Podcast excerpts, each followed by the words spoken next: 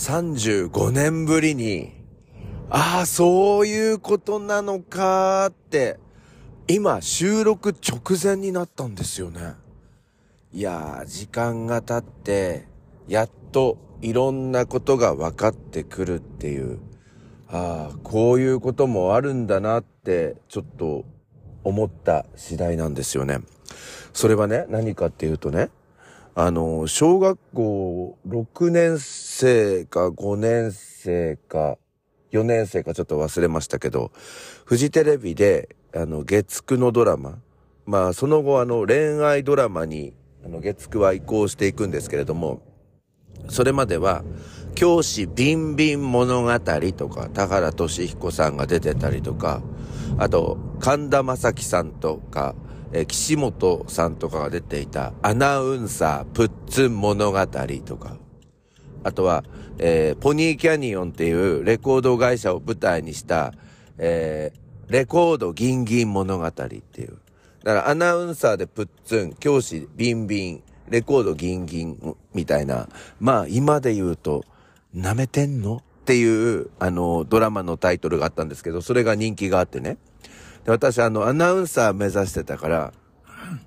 アナウンサー、プッツン物語を、毎週欠かさず見てたんですよ。あの、これを見るとね、フジテレビの中の様子が分かったり、で、時々その、あの、俳優さん、女優さんじゃないのに、あの、本物のアナウンサーが出てきてね、あの、長野智子さんとか当時、フジテレビのアナウンサーだったんですけど、出てきたり、あと、いつみ正隆さん、もう亡くなったんですけれども、私の憧れのアナウンサーの方なんですよ。いつみさんは、あの、フジテレビのスーパータイムというニュース番組で、あの、コーダ・シャーミンさんと一緒にやっていた男性のニュースキャスターなんですけど、ここのとこ、あの、3回連続でコーダ・シャーミンが出てきましたので、皆さんよかったらあの、あの、Google で調べてみていただきたいんですけど、で、今日ね、その35年ぶりに、あ、そういうことなのかっていうのが分かったっていう話はですね、このアナウンサープッツ物語は、最後に、えー、曲が流れて、そこにあのエンドロールみたいなのが、あの、出てくるっていう感じで。で、まあ、エンドロールでいろいろなその登場、あの、スタッフの方とか、あの、出てくるんですけれども、あのまあ、背景はフジテレビの、まあ、制作のデスクなのか、報道センターなのかわからないんですけど、とにかくこう、みんなが働いているところを映し出しながら、えー、最後エンドロールになっていくっていう感じなんですよね。で、その主題歌を歌っていたのが、あの、ベーブのお二人ですよ。ベーブとかって言っても、多分多くの方は、うん、わかんないんじゃないかなと思うんですけど、まあ40代以上だったらスレスレいけるかな、女の子二人組の、えー、ベイブなんですけど、で、その方の歌がですね、冒頭こうなんですよ。I don't know loneliness, 君の loneliness っていう。なんか思い出しました？で、私ね、これ、アイドルのロンリーネスだと思ってたんですよ。つまり、芸能人の寂しさだと思ったんですけど、これ今ちょっと思う、解釈し直してたんですよ。すごくないですか？車に乗っていきなりベイブのこの歌解釈しだしたんですけど、これは I don't know loneliness 君のなんですよ。だからつまり、あなたの寂しさなんてわからないわっていう歌だった。やられたって思ったので、この収録が終わりましたら私あの、 Spotify でこの歌を聴きながら歌詞もチェックしてやろうかなと思っております。さあ、それでは始めて参りましょう。35年ぶりの発見。こんな気持ちの101件がお送りする朝の目覚めるラジオ I don't know ロリネス君の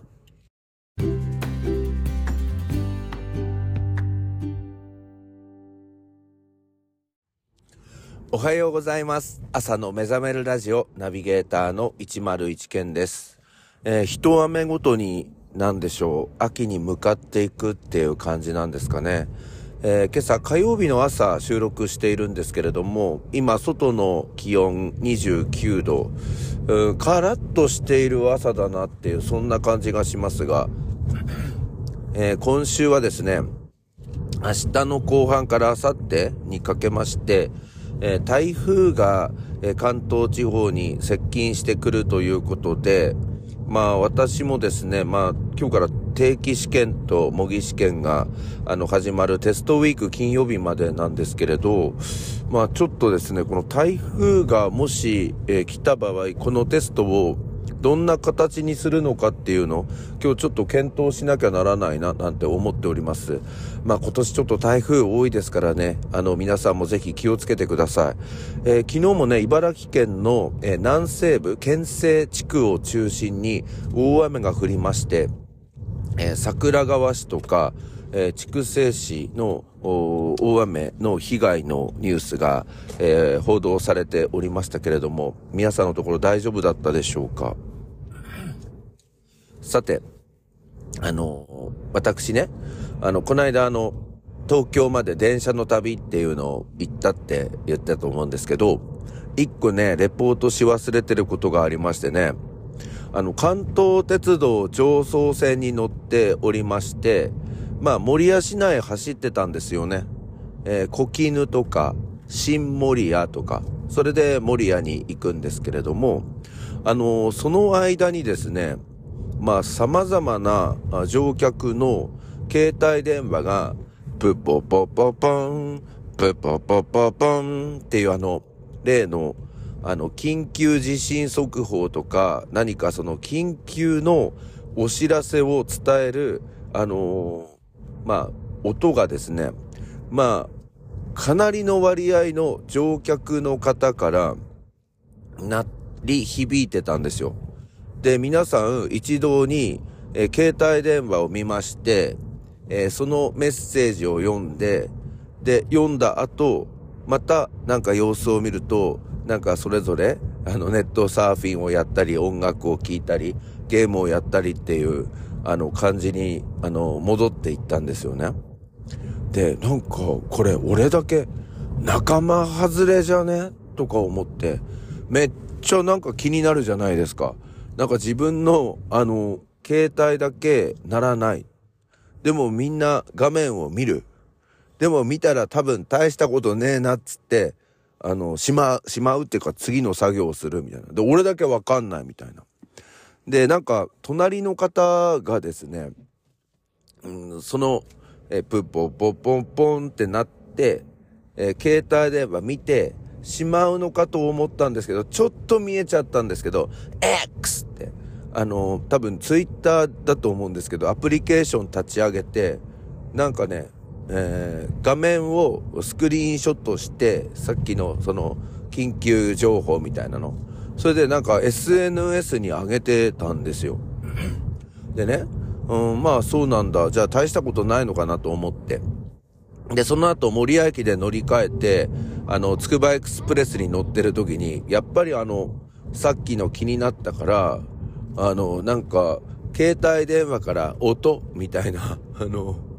緊急とかなんかワードで調べたら、多分ね、私が隣に座っていた方が、あの、アップしていました。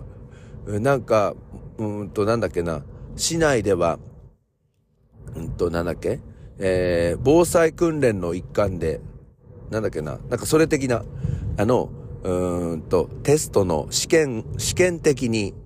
えー、なんだっけ、その、緊急情報システム作動みたいな。だから、あの、多分、もうあらかじめ、えー、そこの市民の人たちには、何時頃、そういう緊急、えー、警報みたいなのが鳴りますよっていうお知らせがあったんでしょうね。で、その時間通りにお知らせを出して、あ、音鳴りましたねっていうことだったようですね。だからすると、え、でもおかしくないですか？すると、私のやつは鳴らないっていうのは、私そこの守谷市内にいたわけじゃないですか。でも守谷市民じゃないからならないとかなんですか？まあちょっとその仕組みはちょっとよくわからないんですけれども、なんかちょっと不思議なことがありましたっていうのが一つですね。それからあの、あの、列車に乗る前にタクシーを、あの、利用して、タクシーの運転手さんに夜は何時までやってるんですかって聞いたら、新めなほんなの俺昼間の当番だもんいつも。っていうやりとりがあって、何これ？って言ったんですけど、なんていうの、その、まあ、バックボーンとかその地域性とか知らない人にとってはね、その、なんか言い方が荒っぽく聞こえるかもしれませんけれど、まあ私にとっては別にそんなに、あの、まあ荒、まあ確かに荒っぽいですよね。しんめな女の。俺昼間だもん。っていう、その、俺中心じゃんって思うんですけど、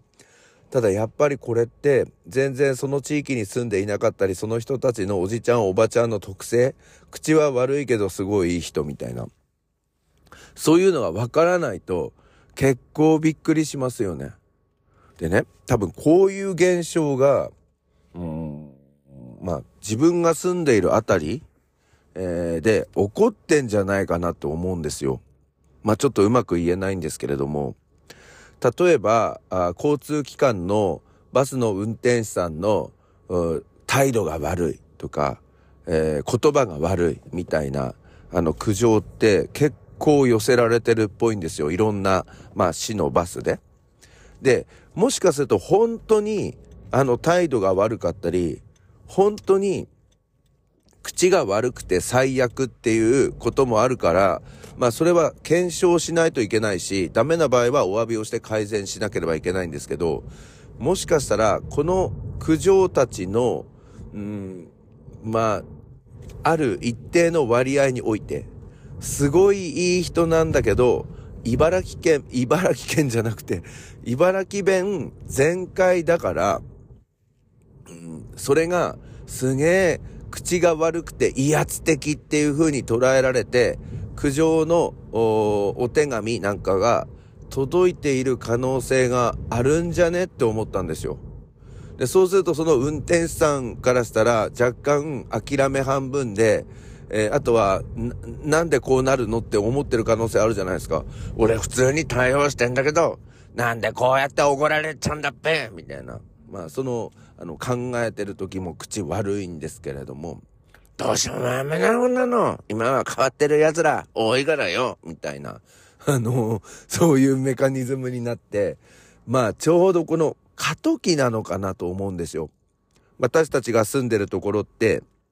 まあ、もともとは田舎だったんですけれども、鉄道網が整備されて、そこに街ができていって、えー、そしてその街が活気づいて、人が増えていって、さらに、えー、活気づいて、その市の周り、鉄道の周りの市まで都会派の人たちがたくさん来るようになって、で、そうすると昔から住んでいる、あの、田舎の人たちの言葉遣いっていうのが、めっちゃ悪いなんていう感じになって、まあそれがクレームになっちゃうみたいな。だから今ちょうどそういう重要な局面を迎えてるのかななんて思うので、まあ一方、あの一つは、その、